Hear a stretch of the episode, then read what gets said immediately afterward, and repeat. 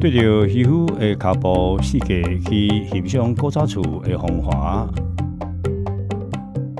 造作美食文化，进入充满人情味的台湾历史。欢迎收听《渔夫的世界》。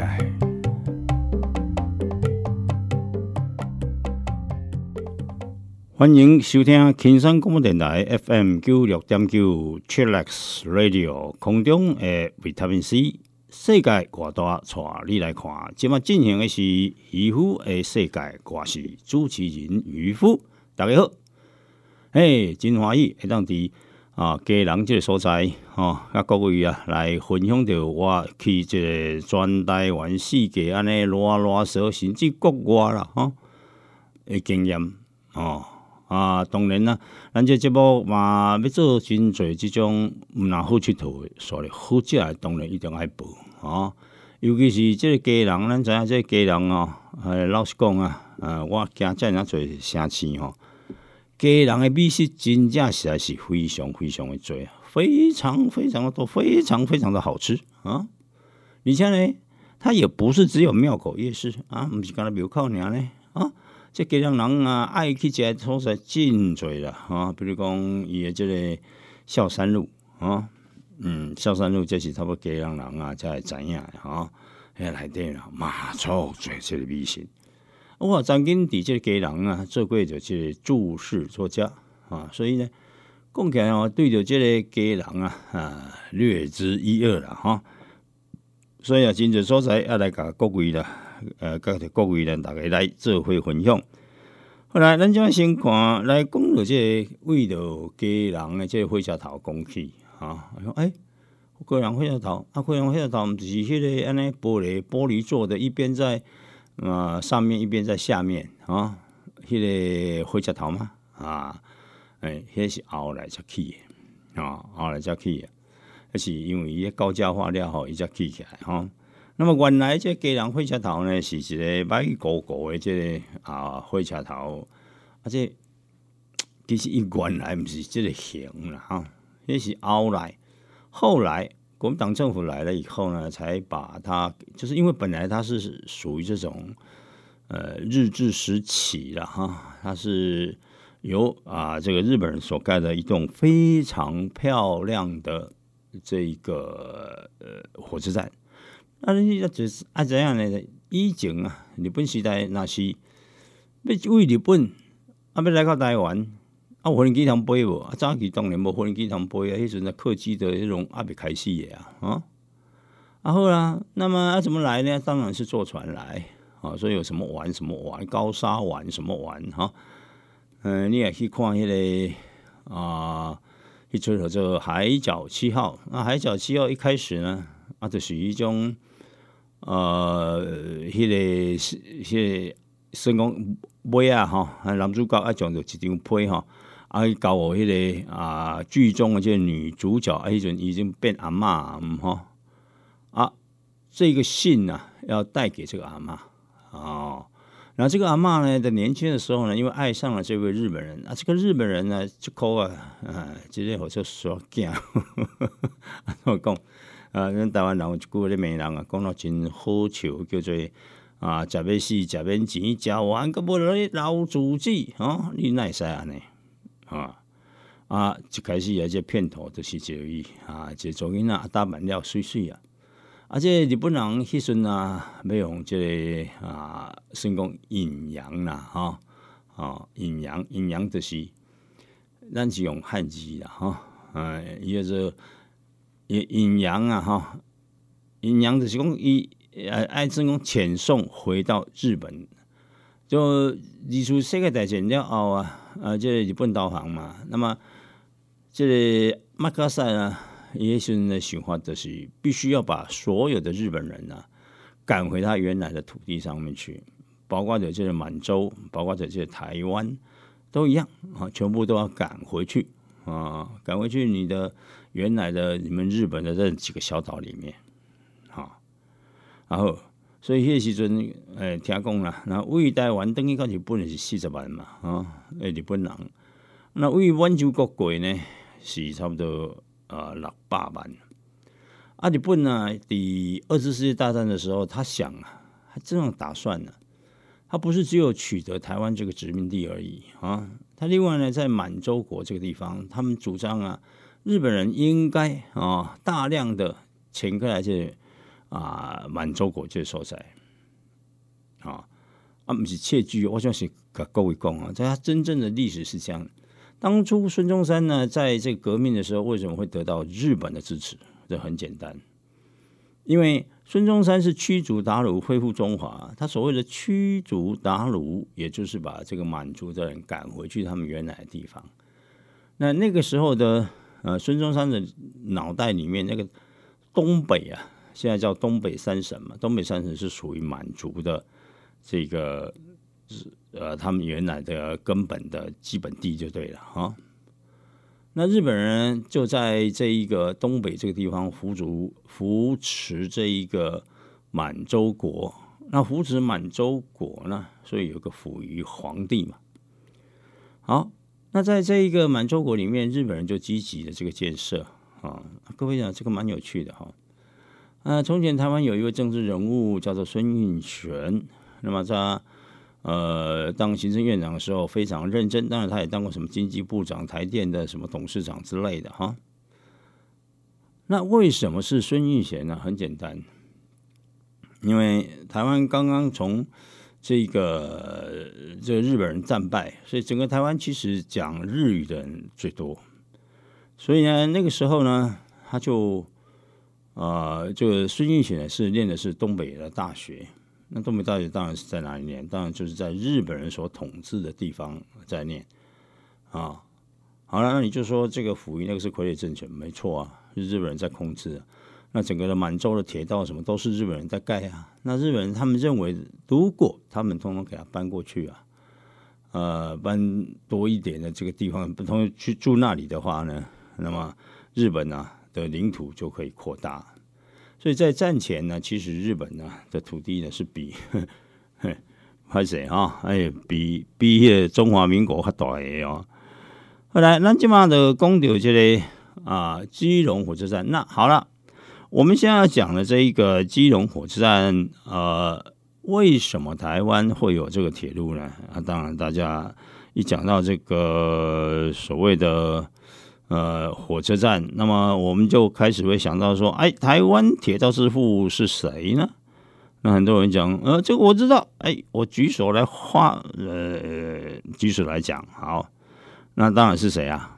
刘铭传嘛，啊，这个台湾政府啊，就有很多话哈，这个就是乱讲啊，怎么是乱讲呢？台湾铁路之父刘铭传可以的哈，啊，但是台湾。呃，邮局邮政支付谁也是刘铭传。还有呢，你如果到这个台北市的这个自来水博物馆看啊，里面居然也写了台湾自来水支付是谁？刘铭传啊，神经病！哦还有呢，台湾电力支付谁？刘铭传啊，这是实在是很荒唐的事情啊。好了，但是刘铭传呢是这样子的哈，嗯，因为这个。基隆，基隆以前呢，我们知道叫鸡笼，鸡笼就是鸡笼嘛，鸡的笼子哈。基隆还有一个名字叫基隆。那么它设火车站的历史非常早，在一八八七年的时候，也就是清光绪十三年。那么台湾巡抚刘铭传呢，他就为了要筹建这个铁路嘛，那他就跟朝廷报告说，我想要在台湾呢盖这个铁路。刚好那时候哈，是一个在上海啊，上海也做了一条铁路，可是那个铁路啊，因为当地的士绅呐说这个会破坏风水啊，所以就不盖啊，不盖呢。原来的这个铁路器材什么都铺好了，怎么办呢？好，就送到台湾来。那另外一方面呢，这个刘铭传呢，啊，他也开始啊，这一个自筹啊。这一些就是开始去募款，尤其是到南洋去啊啊募款募款来盖这个啊铁路。那么，所以在他在一八八七年跟这个朝廷报告了以后，朝廷就批准了。那钱你朝廷没钱，那你自己去找钱吧。啊，他说好啊。啊，就这样子啊。那同年四月呢，就开工了，而且呢，他的想法，当然他也是想要盖纵贯线哈。那么，可是刘铭传呢，留在台湾的时间并不多啊，所以他盖到了新竹啊，呃，而且呢，在这个台北啊，这个大道城那个地方啊，还有一个叫做台北的，就是我们现在讲的这个台北的火车站。可是那个时代的名字叫做台北火车票房啊，这个是售票处啊。那么这个另外还有这一个台北，不是他那个时候的大道城设立的是叫做台北火车码头。那另外一个地方叫台北火车票房，指的是卖票的地方。好，那么到了一八九一年的时候，也就是光绪的十月二十号呢。那么从这个基隆的火车啊开始开，那么开呢开到哪里呢？开到追灯咖，追灯咖是哪里？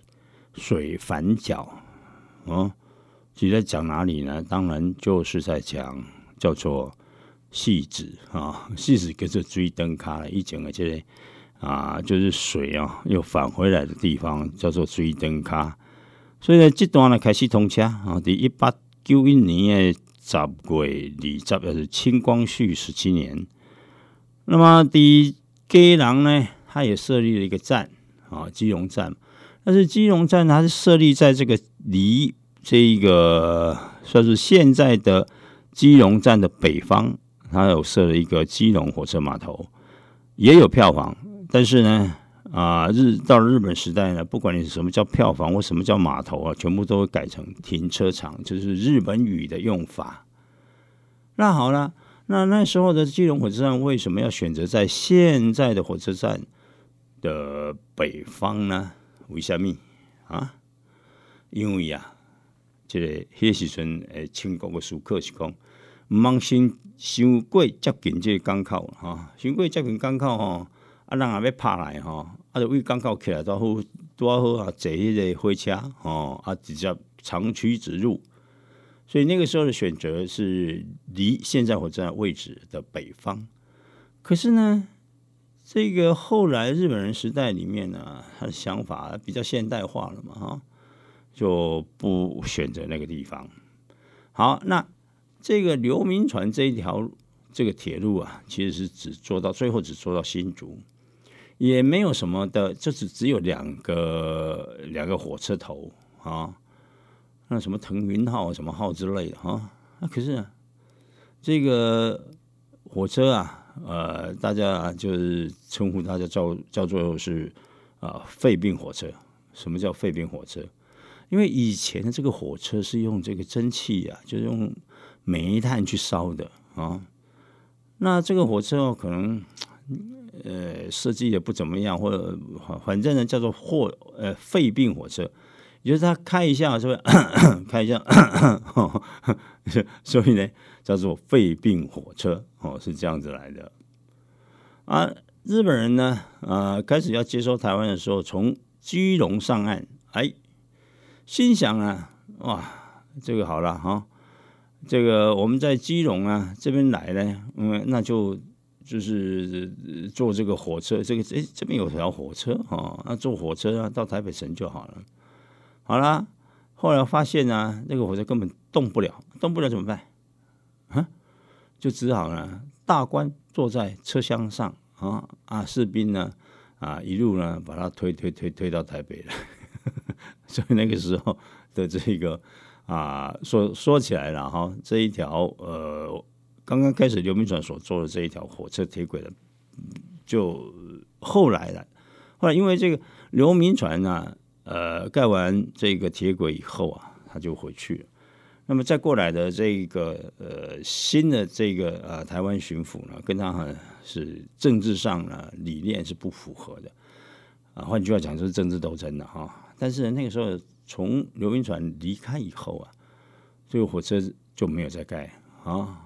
那也没再开了啊！那时候的这个火车啊，如果是 delay 啊，哈，火车如果时间 delay，你不要以为 delay 个几分钟，它是 delay 个几天，所以啊根本是这整条铁路啊，到底能不能做，都还是一个问题啊，都还是一个问题。OK，好，那么到了日本时代了哈，日本时代就有新的这个火车的这个故事了嘛哈。那么在清国的时代呢，他们认为啊，他们这个态度啊是非常的对，对于这种啊基隆的治理啊，其实很很消极的态度了哈。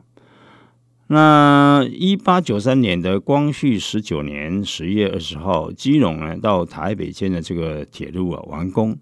那不久呢，因为台湾就割让给日本了。那首任的这个总督啊，华山之际啊，他考虑到将来在军事贸易跟交通上的需要，他就跟内阁啊提出一个哈，说这个基隆啊是一个非常适合主港啊，就是做了一个港口啊。那如果这个主港啊啊能够把它做好了，那我们这个。这个基隆这个港口啊，就是一个非常好的天然的良港啊，非常好的港口，诶，钢锤的地方了啊。所以，一滴这一八九六年的这华山之际的成立基隆主港调查委员会，那么第一八九八年呢，就请到这中督府民政部的土木科哈啊，全权来负责啊。负责怎么主港呢？我们先休息一会儿，马上回来。您现在收听的是轻松广播电台，Chillax Radio。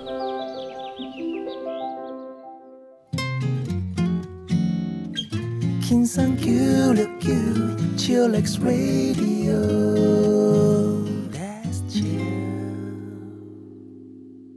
OK，欢迎各位登来咱的渔夫的世界。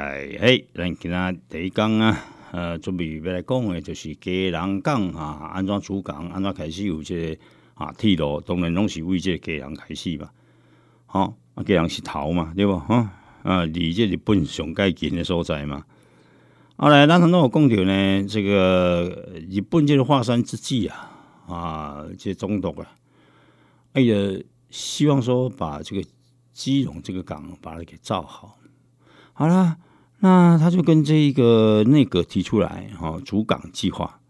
所以呢，一零一八九八年呢，委由总督府的民政部土木课开始啊，要主港。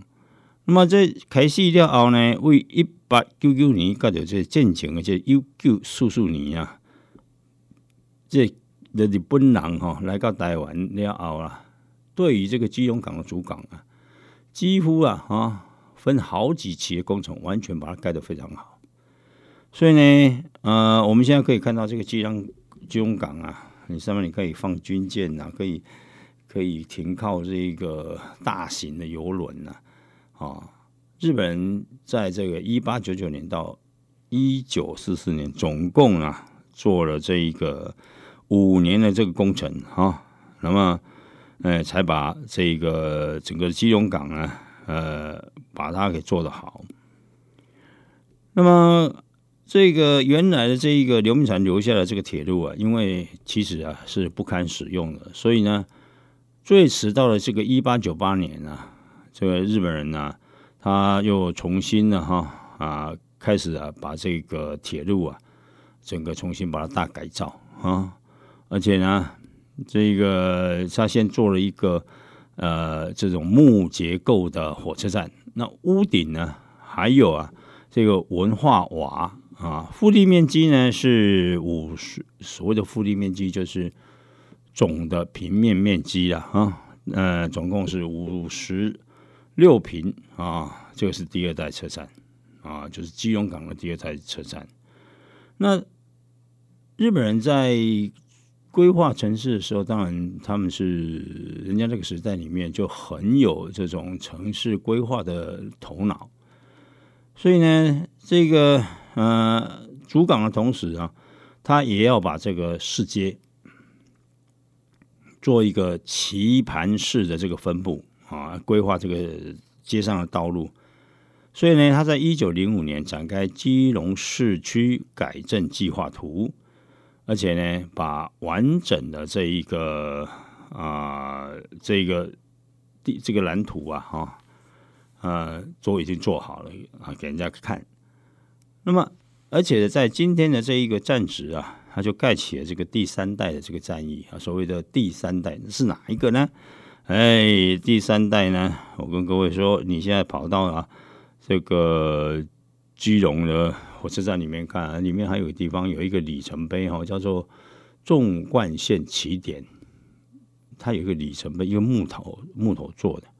换句话讲说，那一个点就是基隆火车站第三代的开始。那么。因为呢，这个总督府啊，希望要把这个基隆啊设定为这个台湾的门户嘛？为什么？因为日本人来嘛，他们要吸引日本人来来这个移民嘛。好啦，那日本人来呢，他就要第一个他坐船来，那坐船下了船以后，要看到这个火车站一定要很漂亮，让就好像有一点类似日本的 King Kong 啊，就是玄关。那么像这个玄关的样子，然后呢，你来的时候，你讲我那哪去日本人的厝哈？通常移动有一个所在是了你换鞋啊鞋啊腾起来对吧？那通常呢，啊，咱若是去日本人的厝，伫玄关换鞋啊，啊，都爱把迄个鞋尖向外哦，不要鞋尖向人家里面啊，那是没有礼貌的行为。好，那么呢，到了这一个。啊，人家家里面的玄关以后，那玄关当然是要有一个样子啊啊，让你觉得说，哎，来到了这一个啊有气派的地方。所以基隆火车站当然呢，就是一定要把它盖的啊非常的漂亮。那么这个后来呢，才知道说这个啊找的建筑师呢叫做松崎万长啊。那现在哈，呃，我们台湾呢。这一个呃，因为呢，当初的铁道部是他这个故事是这样子的：铁道部当初属托一位叫做村上张一来设计。那么，其实有人说，其实不是村上张，其实是松崎万长。后来听说呢，啊，请到了后来现在了哈，在现在呢，因为日本的学者啊来这里考察，他们确定呢，这个是松崎万长的作品。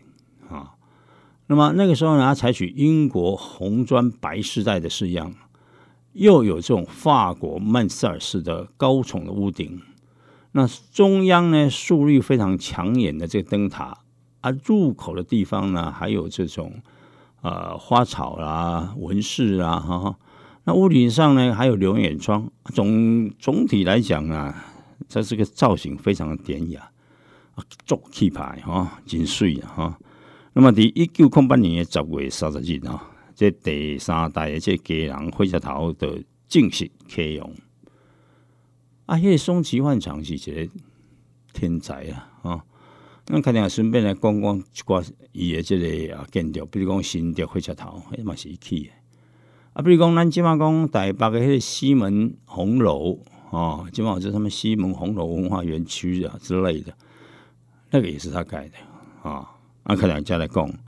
那么有一本册哈，这是咱的这个国家呃图书馆所发行的日治时期的基隆跟宜兰一书，有一张大概是在一九零八年左右啊拍摄的这个旧照。那正面有文字啊诠释它的这个基隆的环境，那时候的情况哈，用把它日文把它翻过来，他讲说哈。基隆是台湾的咽喉，同时也是往内地啊，内地就是日本呐，不是中国哈。那现在当然台湾呢有一个什么内地线哈，就是喜欢去讲什么中国就中国，什么内地我们根据不同国啊啊。那么它是前往这一个内地日本交通的要港，在港口的右侧是社寮岛，社寮岛的是安吉玛那。企业家的和平岛哈，什么做水上中国企业家海鲜。那么左侧是仙洞啊，仙洞啊。那么那个地方呢，呃，通过了奇岩突出、浪涛汹涌的就是内港。那么照片里是台湾纵贯线的这个起点车站，可以直接通往码头，而且呢。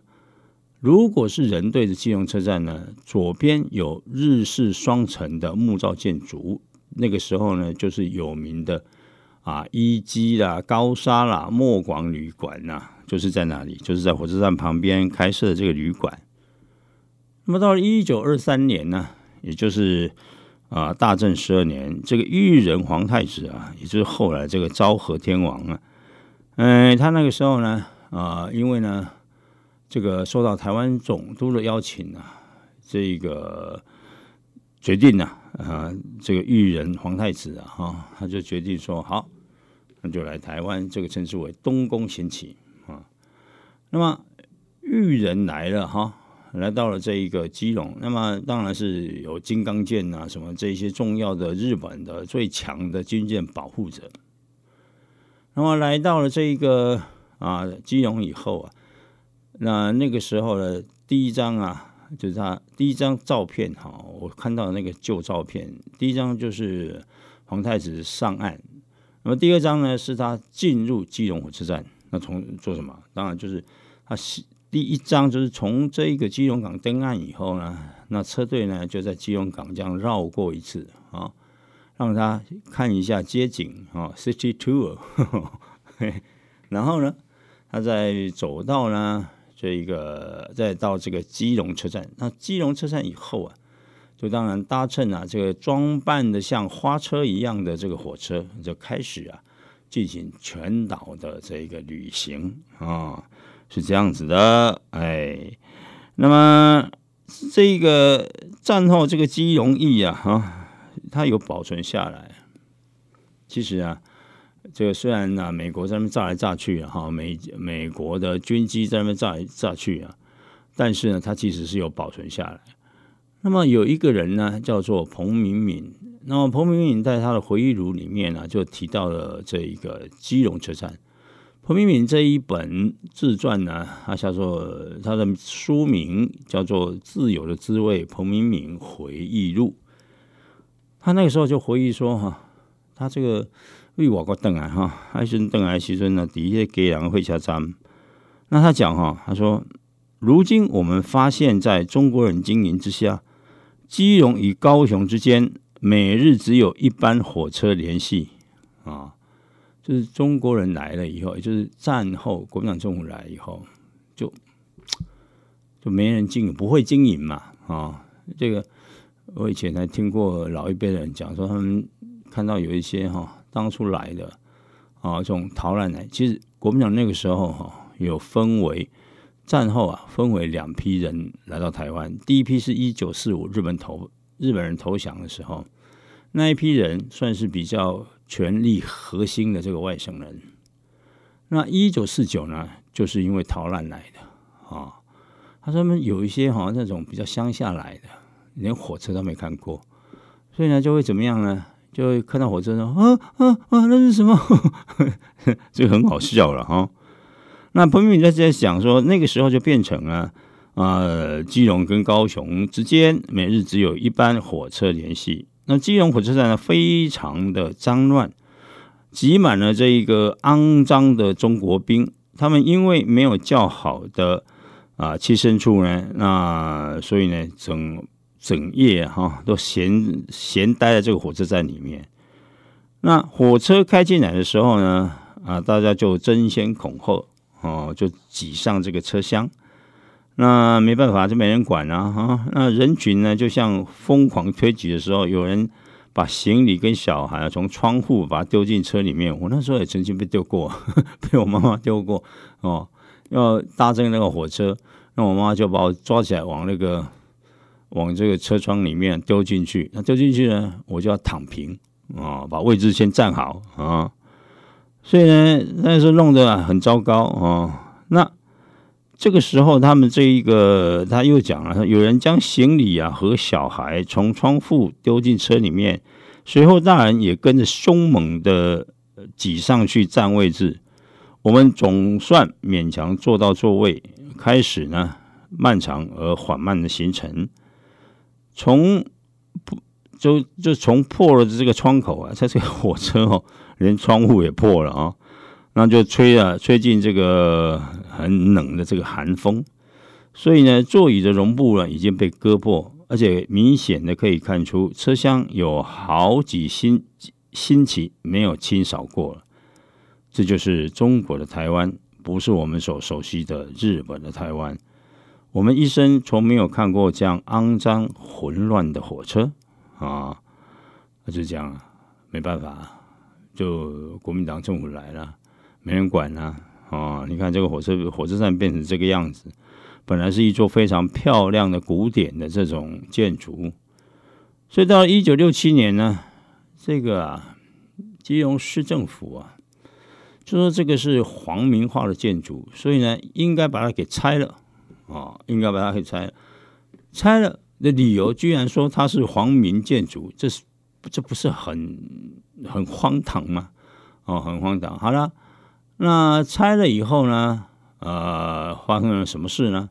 我们先休息一会儿，马上回来。轻松九六九，Chillax Radio，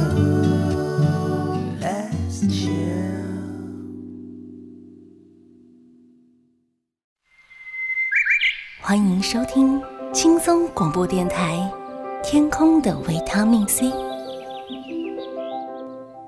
OK，欢迎再度回到渔夫的世界。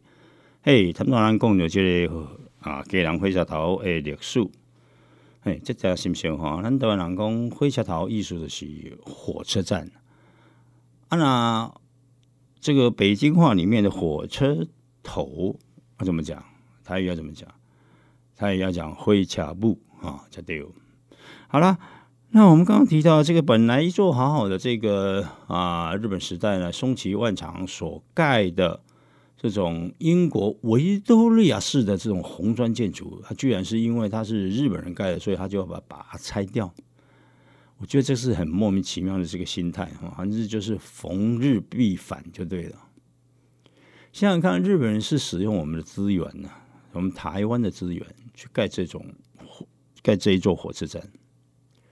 好了，那他也不是盖日本式的，他是盖欧洲式的啊，用我们祖先的资源。啊，阿来盖了这一栋房子，那日本人走了，那这个不是变成我们的吗？你把它拆了干什么？神经啊！啊，不是这样子吗？啊，所以一九六七年他把它拆了，拆了也就算了啊，也没有办法嘛。好啦，就盖了一座很难看的基隆火车站，这呢是个老一辈弄吼弄怎样？啊，老一辈对着迄个火车头红撤开，那刚刚那有够可惜的啊，有够可惜的。就觉得很可惜。好了，现在已经换了一个新的这个火车站了。那么原来的这个火车站呢，它就基隆市政府就暂时把它给保留起来，可能将来会作为一种展场啊之类的。哎呀，所以啊，好好漂亮一座火车站呢，就把它弄坏。那么另外呢，我们要讲的是，其实呢，这个松崎万长作品不是基隆火车站而已。它还有新竹火车站，新竹火车站呢，基本上呢，这个跟啊新竹火车站是跟这个纽约火车站呢是同一年的，所以他们是姐妹站。那这个新竹火车站呢，是充满了这欧陆的风格啊，欧陆的风格。这个松崎万长是这样子啊，他当初呢想要去啊去德国，他想要去学军事。可是呢，去他那边呢，这个身体检查不合格啊，那就那就身体孱弱啊。那日本人呢，各位也知道，战前的日本人是比较矮的啊，甚至日本士兵呢，听说平均一百呃六十公分啊。可是现在当然不一样了，现在日本突然长得高，而且长得比我们台湾人高。现在这个人家的一个战后的这种饮食啊。有很多这种呃改变啊，好，那么这个新火车站呢，因为呢那个时候的这个设计呢，它就是因为公这个这个这个松崎万长啊，他是他他的经典作品哈，除了这个火车站，还有西门红楼剧场啊，就是现在就是以前的日本时代日本人的市场。在日本时代呢，其实市场是分为两种，一种是日本人的市场，一种是台湾的市场。那为什么会这样分呢？很简单，就是因为呢，这个日本人的食物跟台湾人的食物不太一样啊。那台湾人大部分吃的是熟食，那日本人是生食。另外呢，这个在这种大部分呃，这个台湾人的市场是早上的市场，扎旗啦。那日本人市场是黄昏市场，因为弱了，你不能动不掉了啊。那还有一方面呢，就是日本的男人呢，他是统治者。那你统治者，比如说警察，早期的警察呢，还戴这个白白手套啊，啊个派一个刀棍刀啊，啊基本上你一边派刀啊，一边赶鱼啊，赶肉，敢咪看见哦，啊都无成个通底价嘛，对吧？好，那这个日本的这个女人呢，实际上呢是掌握这个家庭的经济。而台湾的女人那时候大家闺秀，每当随便出门啊，啊写啊那边咯，啊就是查甫出去买啊，啊查甫人有掌握的这里家里面的这个经济权。那老实讲了哈，这个男人呢，呃，这整个的家庭里面最重要的开销也是吃嘛，不是吧？啊，好了，那么这个松吉万长呢，他出国以后啊，因为呢。而且他后来又因为大病一场啊，那反正呢身体就不合格，不合格呢，他就发现呢自己喜欢这个，因为欧洲有很多建筑呢，它其实是都很漂亮的。那他在德国发现这个建筑都好漂亮，所以呢，他这个时候呢，那干脆呢，我去读这个德国柏林工科大学，那是在那边读。后来啊，又被取消这个公费留学资格，所以呢。他就回到日本，那么开始了他他的这个，在因为在那边学了一些建筑的这一个啊技法，然后就回来以后啊，一九啊一八八六年的明治政府呢要设置这个临时的建筑局，那么就由他呢出任这个首席。那日本的第一代的这个建筑啊，比如说像七木赖黄啊、成野金虎啊。跟这个片东三雄呢，这些人都是他下属呢，所以他的地位是非常高的，呢，而且呢，他还有这个爵位的这种尊衔。那么他从他呢，还从这个柏林请来了这个一些老朋友，比如说安德跟布克曼，展开他的官厅集中计划，改造首都的东京。那这个蛮有趣的，这个人呢，真的是很传奇。后来他来到台湾呢。的前两年啊，就放弃他的这个爵位啊。那在台的期间，他其实啊，他都一直住在这个大道城啊，加邦加些所在，伊真正是爱台湾的啊，哈啊，希望啊啊，规世人哈，拢要来住在台湾。但是呢，到唔知安怎吼，到晚年伊的生活在变做是困顿起来啊，不真不行。伫一九二一年啊，伊伊呢去登去当家参加。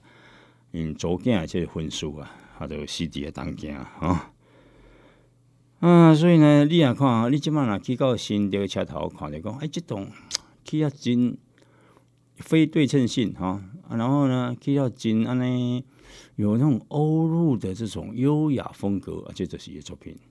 啊，你若是去台北市的这西门町啊，内底看到迄个西门红楼啊，迄就是嘛是伊作品，迄作品哦，起好了不得了。不得了，为什么？因为日本啊，那时候要盖市场，都还要特地跑到台湾来参观他们这一座。因为西门红楼是八角楼，后面有个十字形，那那个时候是最热闹的这个市场啊。那台湾两市场对不对？台湾两市场的永乐市场啊，永乐市场比较算是传统市场，但是日本人有把它盖好啊。好啦。当然，日本人盖了这一些很好的建筑，不是为了台湾人的幸福美满，而是为了这个日本人幸福美满。但是呢，毕竟他留下来的东西呢，就是我们的了啊。所以，我们这个基隆驿的故事啊，就到这里。哎，我接下来还要跟各位介绍一个新闻，请赵伟南北来去吃好料，到基隆没有吃好料的哈，一个翁会来给狼了哈，哎。嗯，那吃什么好料呢？各位知道，如果到基隆的这个夜市去啊，吴记行的给狼的这个咸梅咸粥，有大那边咸粥，好像是三十八号几号啊？哈，嗯，反正呢，这一趟如果你到了这一个啊雅琪亚基地的看，一间我那边昂烧吧，昂糟吧，哦，不是昂修吧？什么昂修吧跟昂糟吧有什么差别？昂修吧就是他没有放红曲嘛，那你有放红曲叫昂糟吧？啊，那不纯粹是炸一炸叫做昂修吧？哦，啊，他也有卖这一个鸡梗啊，加行不行？鸡梗，我顶下咧讲讲，啊，鸡梗敢毋鸡？啊，做出人讲，诶，不鸡呢？哦，我知道我伫迄个啊，呃，这台北吼，慈圣宫诶个慈幼宫啊，慈圣宫吼，呃，大条条遐，有一个专门咧卖鸡梗诶，我问伊讲，诶，你这鸡梗吼？啊，鸡卷有没有鸡啊？里面有没有鸡肉啊？他说：“呃，毋咪啦，伊这是因为吼，伊安煎起来亲像鸡仔暗滚哦，所以叫鸡卷。吼，凊彩讲讲诶。它其实啊，鸡卷这种东西啊，其实它是本来是漳州有一个地方叫石马，叫做，所以呢，它是把多出来的物件、鸡出来物件给卷起来，叫做给更。啊，用到这种啊，网西网西是什么？网纱，网纱，这五人有的人在这一个电台里面啊，那个网不是电台，网络里面哈，网络里面把它写成啊，这个往西了哈，那么往西方极乐世界的往西。好，那用那个绑起来哈，啊，为什么用网西？网西就是猪在固定它内脏的那一层膜，叫猪腹膜啊。那为什么要这种？因为用这个物件给扒开了后，这个给了一挤哈，它那个猪油的那个猪油就会渗到内馅里面去。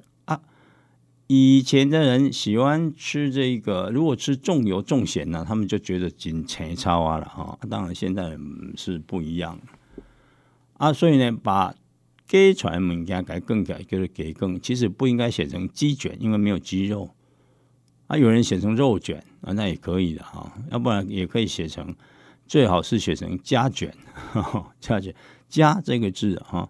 这台语加有两种念法，一种是加一加二二加三哦，一加二等于三，一加二等于三。啊。啊，另外一种呢？啊，就是它说是加啊，加出来物件。啊，叫做加啊，是安尼来。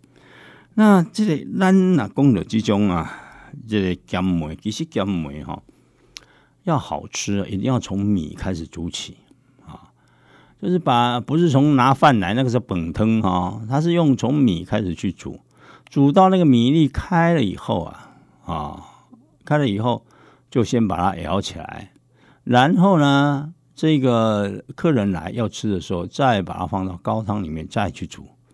这样子的方式呢，叫做这种拌粥啊，一半啊拌粥这样的煮法，从米粒开始煮起。那通常这一个拌粥啊，在南部啊，都是新鲜的，这海鲜比较多啊。那如果到台北呢，大部分都是肉粥、辣梅啊啊。那到基隆呢，哎，蛮有趣的哈。基隆这个粥的部分呢。啊，它会有放一些什么小鱼干呐，什么之类的，所以它是属于比较像海产型的这个拌粥。那另外，它有很多切的东西，我刚刚讲到了这一个昂修吧、昂糟吧、给更啊啊，甚至呢，那我个人泡鱿鱼啊，因为鱿鱼呢，能跟我说活鱿鱼、泡发的鱿鱼的哈，嗯，那这种的物件，它的这个。就这种比较特别，因为它是接近海港，所以呢，它就有这种东西出来。那这个有人说啊，这个到底啊，像这种半粥啊，是从哪里来？那有人就讲张权啊，呃，是不是这样子？不太知道。但肯定呢，是福建的东西是没错的，因为粥分好几种。如果是广东粥呢，那通常是看不到这一个粥里面的这个米粒的，叫做见水。不见米，米水溶一啊，才是叫做广东粥。这个是袁枚，这个清朝的时候有一个人写的啊，叫袁枚，他写的一个描述的方法。好，那因为呢，这种呃，大部分在北部是用肉粥。那还有一个讲法蛮有趣的，像这个台北的肉粥，有人讲法是说，一讲哈啊，你讲跟瓜茶哈。啊像刚刚诶吼啊忝啊吼啊啊种忝啊中啊吼啊人就准备即个肉糜互因食吼肉粥互因食。他们说是跟观察来讲，或者是公进来公给，反正有一些传说了哈。但是基隆呢，呃，这一个卖这个啊这一道这一家哈卖这个咸粥的，我父亲特别喜欢。那他一小碗一小碗，呃，我父亲在世的时候常跟我到基隆去啊，他一个人呢就吃了五六碗，哦，不得了。我每一次哦，我是这种呃，大概只能吃一两碗而已，但是他可是呢，我父亲一定要吃个五六碗哈才过瘾这样子。所以这一家呢，我要是有到基隆的这个庙口夜市去啊，那我也就会去那边吃上一碗，回忆一下以前跟父亲来啊这里啊吃东西的这种啊回忆啊。那其实我父亲也蛮喜欢基隆啊。啊，他每一回到台北来，就一定会借我的车子呢，就自己开到这个基隆来啊，咱们看马丁下买鱼啊，买买哈，啊，叫买等于台北住啊，那个，所以那个时代啊是这样子的。OK，好啊，今天是我们渔夫渔夫诶世界诶第一集啊，很高兴呢能在空中跟各位相会，我是渔夫，下个礼拜同一时间再会哦。您现在收听的是轻松广播电台 Chillax Radio，